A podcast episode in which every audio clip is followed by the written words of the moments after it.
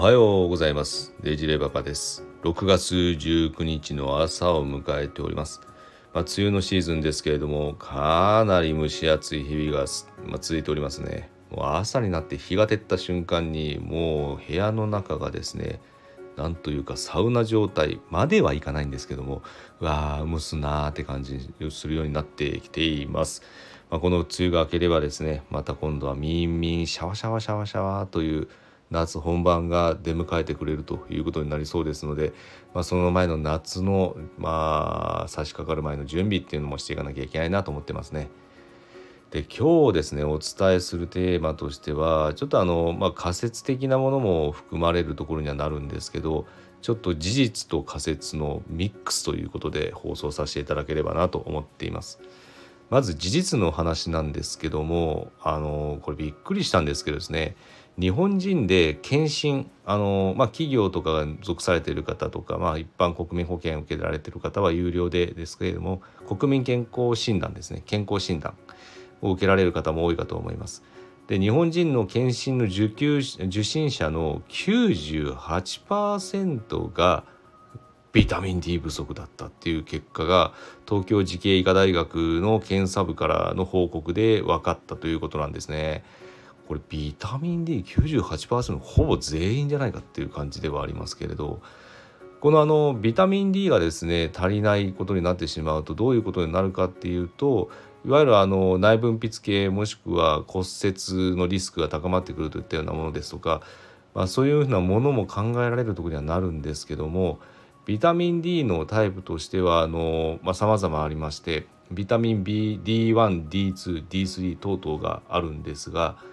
今回このまた概要欄の方にその、えー、論文の方は掲載しておこうとは思うんですけども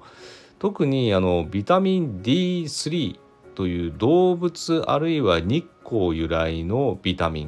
ンを、えー、計測した結果いやいやびっくりしたね98%の方でビタミン D 不足だったというような結果になってるんですね。であの他のビタミン D1D2 といったものはあの特に D2 の方は植物由来ですのでしいたけとかキノコ類とかですねそういうものに含まれているものは今回はちょっと割愛されているということになるんですけどもこれあのちょっと年齢のばらつきが気になるとこではあるんですが特にご高齢の方になってくればくるほどあのやっぱりこのビタミン D の摂取量が減少している可能性があるかもしれないということで。あ、間違いだ。すいません。これ間違いですね。ビタミン D の摂取量は特に年齢が低いほど割合が低かったということになっていますのでやっぱりあの食生活の変化に伴うところが大きいんでしょうね。でこれあの今後その方々がそのままの食生活を続けてしまっていると骨粗しょう症や骨折のリスクが高まってくるということになりますのでこれを取っておかないと後々ちょっと自分自身の生活にも支障をきたしてしまうんじゃないかなとは考えられます。ですので動物由来もしくは日光をちゃんと浴びるといった生活スタイルの方できちんと補っていくことが当然大事になってくる必要はありそうですよね。であとですね一番びっくりしたのがやっぱり、まあ、一番じゃないですけどやっぱり女性が男性よりも優位にビタミン D の充足度が低かったというようなことになってますね欠乏が高かったということになっていますですのでこれあのそのままですね無視しておくと特に女性の方はあの特にこの骨折のリスクが高まってくるとも言われておりますのでやっぱりビタミン D を積極的に補給していくというようなものも考えられますが、ま、できるのならばサプリではなく日常生活の改善ないしはあの食生食生活の改めるということで補っていただければなと考えてはいます。でもう一個ですねここからが仮説の部分になってくるんですけどもビタミン D 不足は他にどういうような疾患に関わってくるのかというところになるんですがこれは最近分かってきたことではあってあまりこう一般的には認知されてないところにもなりますけれどもビタミン D 不足と自閉症スペクトラム障害あの通称 ASD と言われていますが ASD に関わってくるのではないかとも言われています。もともとはオーストラリアで確かクイーンズランドの研究だったかと思いますけどもそこで動物実験からあの ASD の、えー、子供が生まれる率としてあの可能性としてはビタミン D 不足が関連してるんではないかといったようなことが、えー、分かっていたところですね。ここはですね一番ちょっとあの人ではどうかといったところでも言われてるところにはなるんですがやっぱりあの人についての報告も2020年ぐらいに出てきていまして